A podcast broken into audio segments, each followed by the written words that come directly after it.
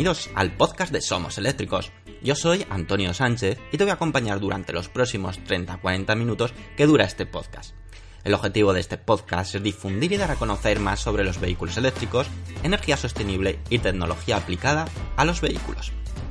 El contenido del podcast contará inicialmente con tres apartados diferenciados. Por una parte, hablaremos de las noticias más destacadas ocurridas sobre vehículos eléctricos continuaremos con un apartado de Tesla llamado Espacio Tesla, donde te hablaremos de curiosidades y experiencia de uso de un Tesla.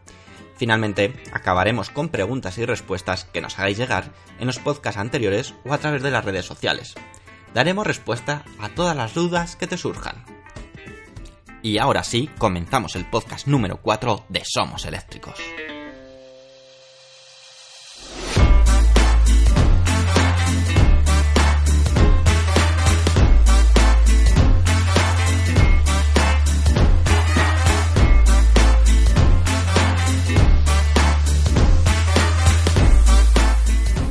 Empezamos ya la sección de noticias, no vamos a perder ni un minuto más y vamos a destacar esas cuatro noticias más importantes que ha habido durante esta semana respecto a coches eléctricos. La primera de ello es sobre el BMW Neo ID. Vamos a detallar un poquito qué es lo que se ha hablado durante esta semana sobre, sobre este modelo porque hay cosas muy interesantes. Volkswagen está trabajando en la gama ID, que es la, en la gama totalmente eléctrica de Volkswagen, del grupo Volkswagen. Dentro de ID ya tiene diseñado cuatro tipos de coches, entre el que está la versión Neo.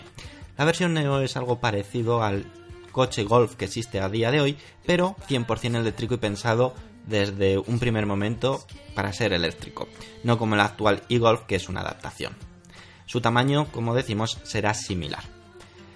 Inicialmente el precio de este Neo ID estaba estimado que rondaría los 30.000 dólares, un precio realmente interesante y asequible para las versiones o para los modelos actuales de coches eléctricos que existen, pero lo destacable a través de unas declaraciones de uno de los CEOs de Volkswagen es que creen que podrán bajar el coste de, este eh, Neo ID a un precio de 21.000 dólares.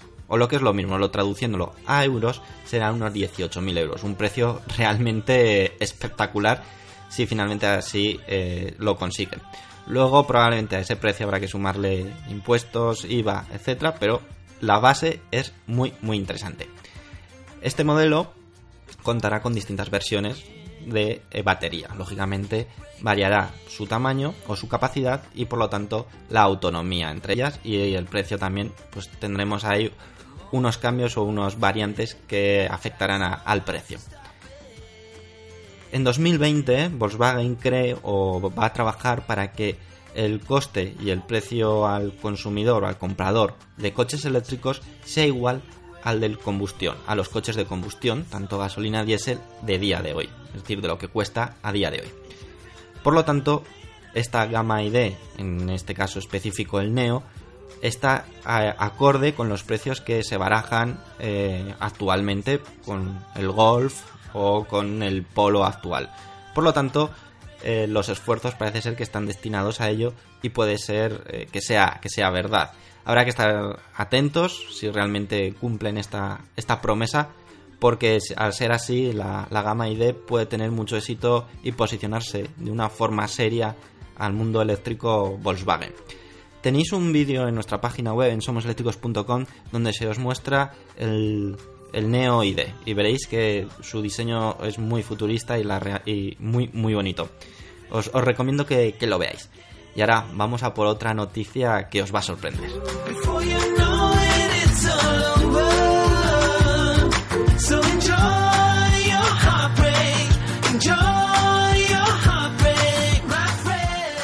Como decimos, esta noticia te va a sorprender porque vamos a hablar de Harley Davidson. Ya sabéis, la mítica eh, fabricante de, motos estadounidense cuyo sonido o rugir de sus motores son muy, muy característicos.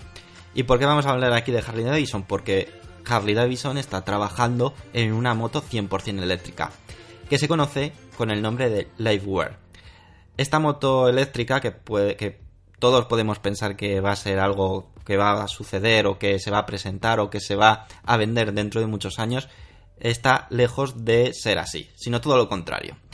Harley Davidson ha presentado el prototipo final o la versión de preproducción final de esta Liveware en el ICMAC de Milan Motorcycle Show que se ha celebrado recientemente donde ha dado cierta información, incluso ha mostrado la moto, la, ha, estado expuesta, incluso hay un vídeo donde podéis ver la, moto en acción. La tenéis también, la podéis encontrar si vais a nuestra página web somoseléctricos.com y buscáis Harley Davidson Liveware. Veréis ahí el vídeo que estamos hablando y unas fotos muy muy chulas de cada uno de los detalles de, de esta Liveware. Se estima, según eh, Harley Davidson, que su producción se inicia en 2019 y las entregas de, a los primeros dueños se haga a lo largo de este mismo año, de este mismo año de 2019. Por lo tanto, eh, es más que presente para Harley Davidson eh, las motos eléctricas. Es curioso que una, compañía como Harley Davidson, que está muy relacionada con el motor, la potencia, con ese rugir de, los, de los típicos motores de, gasolina de, sus motos y de sus tubos de escape, esté apostando tan fuerte con, esta Harley Davidson Liveware, una moto 100% eléctrica. El sonido típico de, Harley Davidson se transforma a un sonido limpio e incluso espacial. Os, recomiendo, como hemos dicho, que, veáis ese, ese vídeo porque eh, os, sorprenderá a vosotros mismos. E incluso vais a poder ver ese diseño peculiar que va a tener esta Harley Davidson que se desmarca un poquito de lo que nos tiene acostumbrados Harley Davidson de ser motos de eh, fuertes o muy muy destacadas. Eh, este diseño de la Liveware se desmarca un poco, sigue siendo espectacular, llama mucho la atención, pero si vosotros lo veis por la calle probablemente no penséis que es una Harley Davidson, sino que es otra marca pero eh, no es el caso. Así que, bueno, moteros, si, si estáis pensando en, comprar dentro de poco una moto eléctrica, esta Harley Davidson Liveware puede ser un buen inicio para, ello. Os, recomiendo que veáis toda la información que hemos publicado en somoseléctricos.com para que tengas más información al respecto. Y vamos a por esta tercera noticia, también muy interesante y muy orientada a cómo obtener energía. Venga, vamos.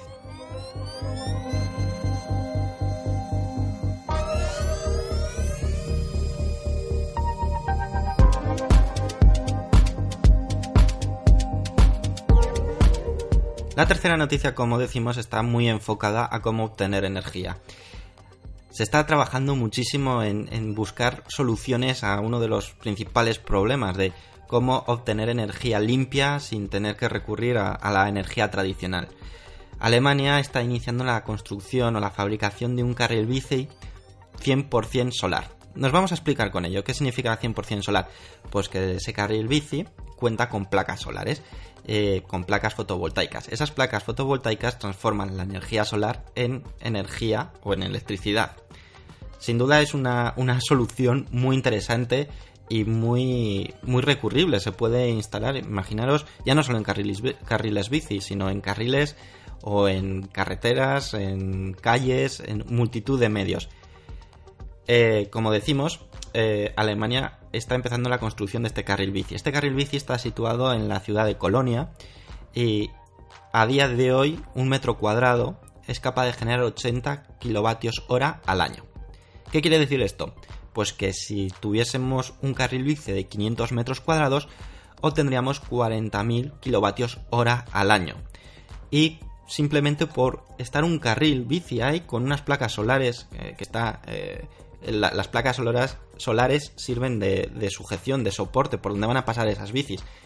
Y sin un mantenimiento, sin nada. Es decir, es algo muy interesante.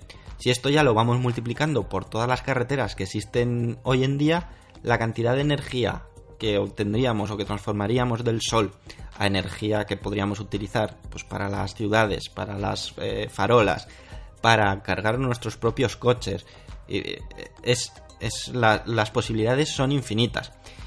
Además, en este proyecto, Alemania no es el único país que ya ha pensado en, este, en esta solución, sino que otros países como Francia y China están ya trabajando en construir autopistas y autovías completas con eh, estas placas solares, con estas placas fotovoltaicas. Por lo tanto, lo que van a obtener es energía gratuita eh, de una forma muy sencilla. Es cierto, no lo vamos a negar, que la construcción de, estas carreteras o de estos carriles bici supone un sobrecoste inicial superior a que si son carreteras de, asfalto, de hormigón, lógicamente. Pero aún así, eh, la vida útil que se estima de estas placas solares, de estas placas fotovoltaicas instaladas eh, eh, sobre el ras de la carretera, eh, su vida útil ronda entre los 20 y 25 años. Por lo tanto, no es que cada 5 años haya que cambiar por completo estas carreteras, sino que eh, su vida útil es realmente grande. es una idea que creemos que en un futuro se irá implantando en el momento que vaya teniendo más aceptación y lógicamente cuanto más se investiga en esta tecnología más provecho o más energía se podrá captar del, del sol. Es decir, que lo que hemos dicho de que por cada metro cuadrado se obtiene 80 kilovatios hora al año, ese, ese valor probablemente con más desarrollo, con una mejor optimización, se mejore en los próximos años. Así que estamos ansiosos de poder ver ese primer carril bici, de esas autovías, autopistas y ver realmente la, efectividad, pero por, por ahí se empieza. Así que estad muy atentos a somoseléctricos.com porque iremos informando de cualquier novedad que se produzca sobre, sobre esta forma de obtener o de captar la energía solar y transformarla en, electricidad. Y ya, pues poquito más, vamos a por esta cuarta noticia que ya os podemos adelantar que también hablamos sobre energía solar. Así que estate atento, vamos a por ello.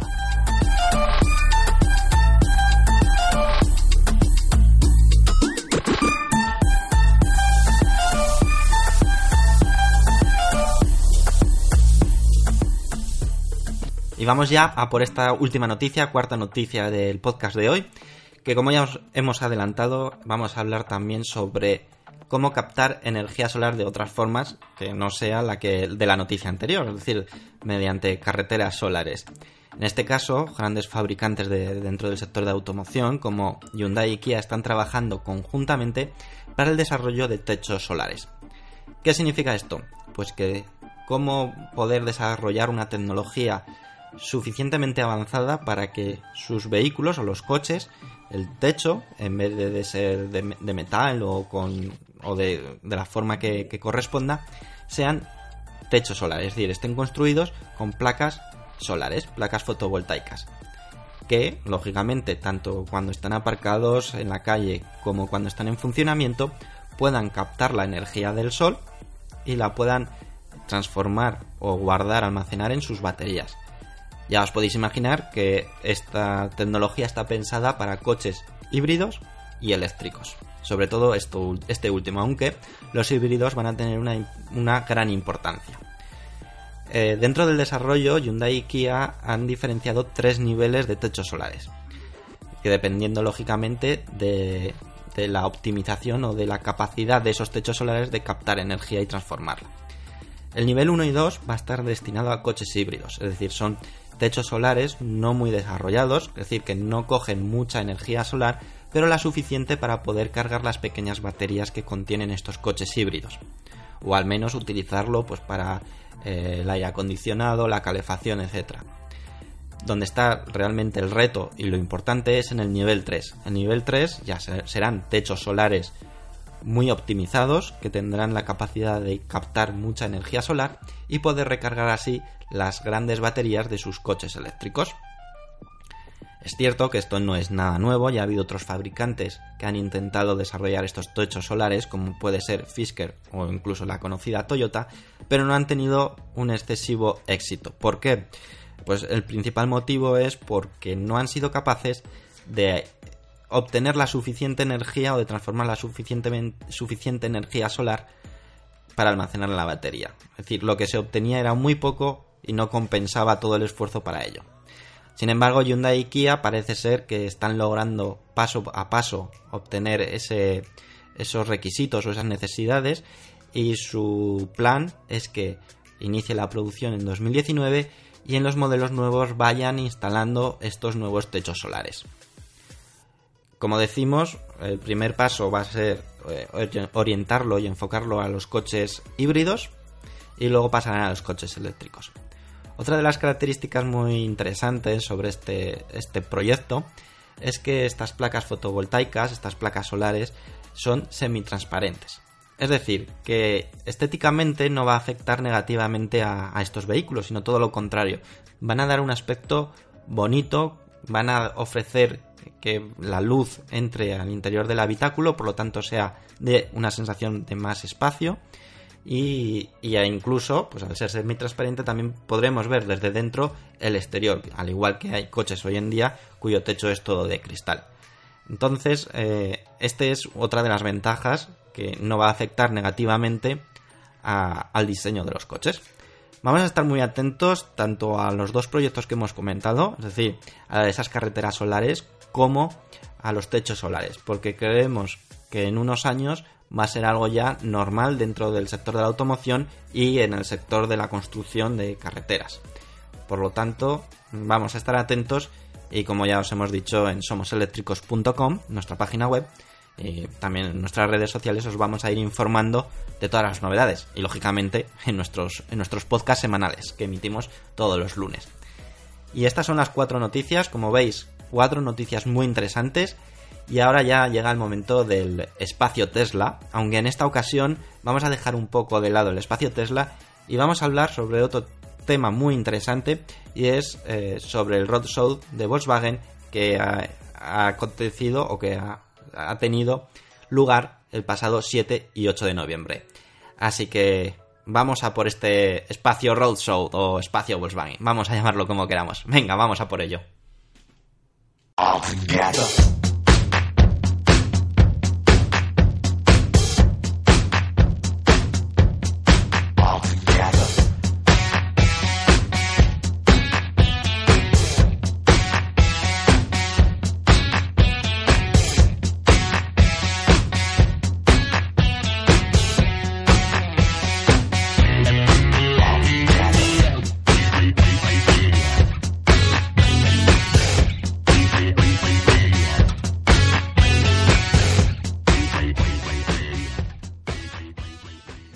Y hoy no tenemos espacio Tesla, como os hemos adelantado, pero vamos a hablaros de nuestra experiencia vivida en el Roadshow de Volkswagen que tuvo lugar el pasado 7 y 8 de noviembre en Madrid. Así que vamos a ir por el principio. Nosotros estuvimos el 7 de noviembre en torno a las 12 y cuarto, 12 y media hasta las 2 aproximadamente. Este Roadshow eh, tenía con motivo simplemente presentar las propuestas actuales de coches eléctricos de Volkswagen y también eh, mostrar los coches del futuro o de los próximos años 100% eléctricos. Estos coches 100% eléctricos o del futuro son o están bajo la gama ID, que ya os hemos hablado en una de las noticias del Neo ID. Pues también querían mostrarnos cuatro opciones o cuatro modelos dentro de la gama ID. Monovolumen, eh, un crossover, un deportivo y un, y un utilitario o un compacto. Este roadshow de Volkswagen eh, estuvo en, nuevos ministerios, enfrente del corte inglés, en una pequeña esplanada donde había eh, expuestos un par de Volkswagen y Golf para poderlos ver. También había un stand de, de Volkswagen que habían preparado muy chulo.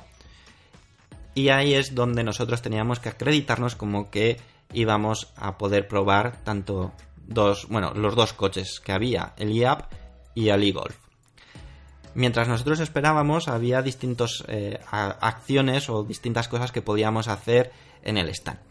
Por una parte, eh, estaba unos cascos donde nos poníamos los cascos y había un regulador. Ese regulador lo que iba cambiando era el ruido actual de las ciudades o de los coches, es decir, eh, mucho ruido muy molesto a la visión de Volkswagen hacia los próximos años, que pasaba lógicamente a pajaritos, olas, eh, totalmente relajado. ¿Qué significa? Pues que lógicamente estábamos hablando de coches eléctricos, lo que para muchas eh, empresas es algo que es la tendencia y el futuro de, de los próximos coches. Después de probar esa experiencia, que nada, nos llevaba unos pocos minutos, sí que entramos ya eh, en otra prueba, en otra modalidad mucho más divertida, mucho más interesante, que era la realidad virtual. Mediante unas gafas de realidad virtual y un casco que captaba la actividad de nuestro cerebro, nos iban a adivinar si eh, uno alguno de los cuatro coches de la gama ID era el que más eh, encajaba con, nuestros gustos. Yo tengo que reconocer que lo probé y no coincidió mucho con lo que a mí me gusta. Pero es cierto que a las demás personas que lo probaron sí que coincidía con sus, gustos. Pero vamos a explicaros parte por parte en qué consistía. Como decimos, teníamos unas gafas y un, casco que captaba la actividad de, mm, nuestro cerebro. Este, este, este, casco lo que hacía era, dependiendo de lo que nos mostraban, las imágenes que nos mostraban, vídeos que nos mostraba mediante la realidad virtual, la reacción de nuestro cerebro o el estímulo de nuestro cerebro. Pues eh, podíamos ver eh, zonas de conciertos, eh, comida con la familia, bueno, distintas acciones. Y gracias a esas distintas acciones o, momentos, el, programa nos decía, tu coche ID más adecuado para tus gustos era este. Como decimos, en nuestro caso no coincidió, luego sí que te daban una tarjetita con, el coche que te había propuesto esta experiencia de realidad virtual, que, fue muy chula, fue interesante, y eh, los motivos por qué había salido. Luego también tenían una especie de, de fotocall, ya después fuera de lo de la realidad virtual, donde podíamos hacernos una foto para inmortalizar la experiencia y eh, poderla personalizar. Luego ya tanto nos lo podían imprimir en ese momento y nos lo mandaban por correo. Y también en este stand había una zona de, bar donde podíamos tomar algo, un refresco, mientras esperábamos que fuese nuestro momento de probar tanto el IAP como el eGolf. Destacar también la presencia de Luis Moya, ya sabéis quién es, o si no lo sabéis, quizás su frase más mítica es Carlos trata de arrancarlo. Estaba, estaba allí y se podía hablar con él perfectamente porque, como sabéis, colabora con Volkswagen para promocionar los vehículos eléctricos de la marca. La verdad que contar con, presencia de, esa persona pues era un atractivo más para, vivir esta experiencia. Nosotros primero teníamos la cita con el IAP, con el Volkswagen IAP, y después con el eGolf. Por lo tanto, así fue. Primero probamos el IAP, que como sabéis es un coche pequeñito, utilitario, para ciudad, cuya autonomía pues rondaba los 150 kilómetros aproximadamente reales, no bajo el ciclo NDC muy luminoso, la verdad que sorprende que aunque es un coche pequeño, como decimos, pensado para la ciudad, el espacio interior era bastante grande. Sí que echábamos en falta pues, eh, que fuese tecnológicamente más avanzado. Se nota que no es un coche que ha sido pensado desde el primer momento para ser eléctrico. Pero eh, esa adaptación puede ser muy interesante con las restricciones que vamos a tener en los próximos meses en las grandes ciudades en España que vamos a tener que pensar en coches pequeñitos con una autonomía eh, suficiente para el día a día y luego poderlo cargar en nuestras casas sin ningún problema. Como decimos, es un coche que está muy bien, que, cumple sus objetivos, pero no podíamos esperar mucho más de lo que, de lo que ya sabíamos o de lo que nos podía ofrecer el vehículo.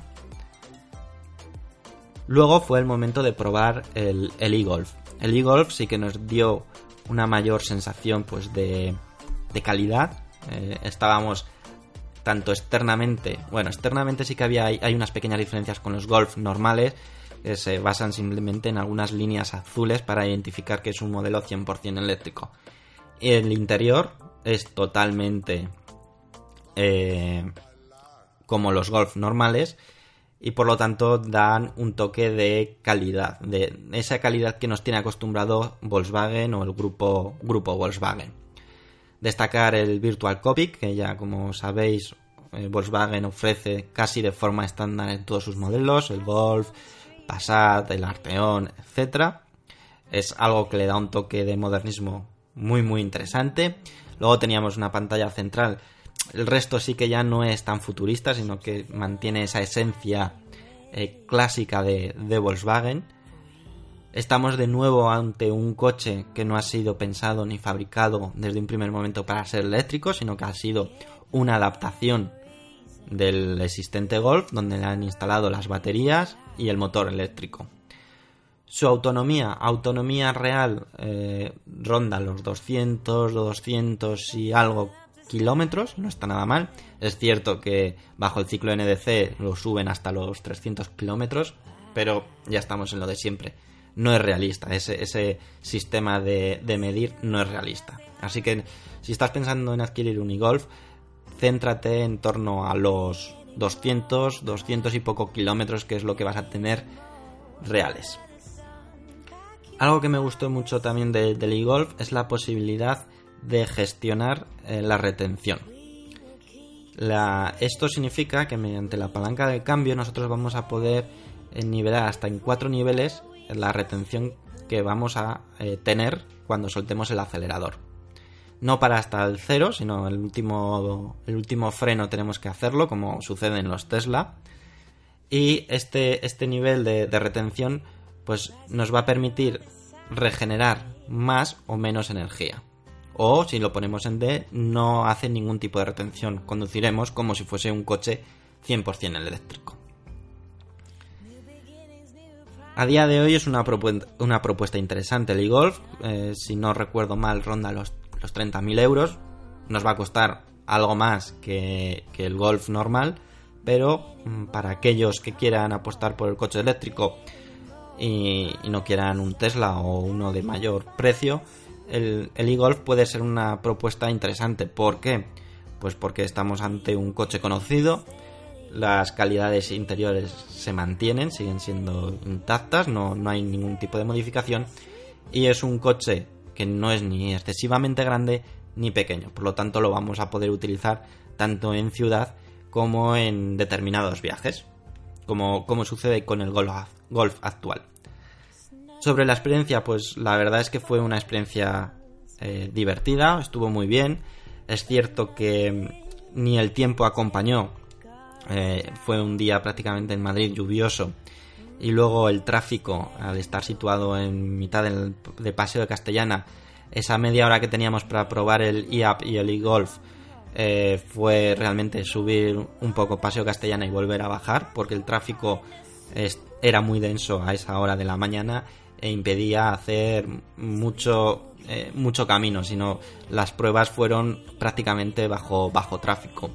Sí que hemos pedido a Volkswagen la posibilidad de poder probar de una forma más, más atenta o con más eh, detenimiento tanto el e como el G-App, tenerlo unos días y poder hacer esos análisis que hacemos tanto en nuestra página web como en nuestro canal de YouTube y podáis ver muchos más detalles de lo que, de lo que suponen estos dos modelos eléctricos a día de hoy de, Volkswagen. También Volkswagen tiene, eh, tiene algún híbrido enchufable como puede ser el Passat, que puede ser otra eh, idea interesante a día de hoy. Pero este roadshow de Volkswagen, que se centró en dos días, estaba 100% pensado en solamente coches eléctricos. Es cierto que Volkswagen decidió situar ese, este roadshow o este stand en mitad de, la ciudad de, Madrid por también la afluencia de gente. Por ahí pasaba mucha gente y había mucha gente que se interesaba por lo que estaba expuesto. Por lo tanto, ese equilibrio eh, de poder probar de, esos, de esas pruebas en mitad de la ciudad no eran adecuadas para, para probar el coche en, en, calidad o en, con, con gran interés por el tráfico, pero sí que es cierto que el stand estaba en un lugar privilegiado, en mitad de la castellana. No sé si alguno de vosotros que nos escucháis también tuvisteis la oportunidad de, de, probar estos vehículos, de acudir al stand, de informaros más. Si es así, nos encantaría que nos lo dijeses, dejases tu opinión sobre este roadshow que hubo, qué os gustó más, qué es lo que menos os gustó y encantado lo compartiré en el próximo podcast y lo podremos eh, poner en común. Y esto fue nuestra experiencia Roadshow de Volkswagen, que ya llevan unos cuantos años haciéndolo. Eh, es cierto que otros años han estado una semana entera, en esta ocasión solamente se centró a dos días, 7 y 8 de noviembre. Y por nuestra parte esto fue lo que vivimos, cómo lo vivimos, con más o menos detalle, y espero que te haya gustado. Y ahora ya vamos a por la última parte de nuestro eh, podcast número 4. Venga, vamos.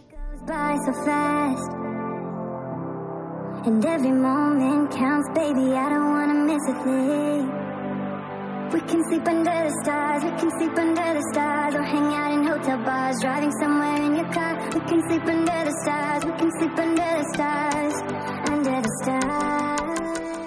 Esta semana tampoco ha habido ninguna pregunta, ninguna duda utilizando el hashtag dudas eléctricos, ni habéis dejado ningún tipo de comentario ni en Facebook, ni en Evox, ni en ningún otro lugar. Por lo tanto, va, va a finalizar aquí el podcast número 4 de Somos Eléctricos.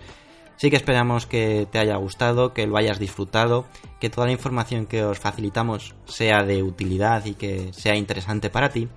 Y sí que te agradecería que, lógicamente, si te gusta nuestra propuesta de, podcast, lo apoyes al máximo en redes sociales, en, eh, el podcast de, Apple, le puedas puntuar, puedas dejar nuestros tu comentario, tu opinión al respecto en Evox, en Spotify también tenemos, como sabéis, el podcast de Somos Eléctricos lo puedes escuchar en distintos lugares, por una parte en Evox, en otra parte en, la aplicación de podcast de, iOS, de, de, Apple y también en Spotify. Por lo tanto, si eres usuario de algún tipo de, de este servicio, pues vas a poder disfrutar de nuestro podcast estés donde estés.